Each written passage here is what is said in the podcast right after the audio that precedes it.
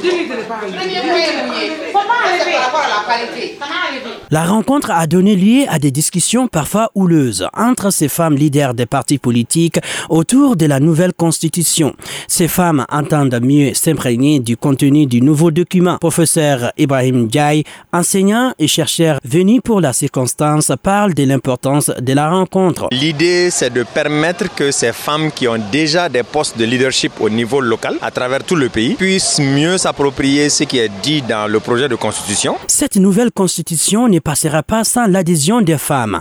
Elles sont au début, au milieu et à la fin du processus référendaire. Leur rôle est essentiel, explique Maï Nyari, experte et membre de la deuxième commission de la rédaction des constitutions. Ces femmes-là doivent être outillées. Elles doivent avoir toutes les informations qui vont les permettre de prendre des décisions favorables aux femmes, mais non de façon générale, de prendre des décisions qui sont favorables au pays et aux citoyens. De son côté, Maïga Oumoudambele, porte-parole des femmes leaders des partis politiques, appelle les femmes du Mali à mieux prendre connaissance du contenu de la nouvelle constitution avant les jours du vote. Sekou Gambi, Mikado FM.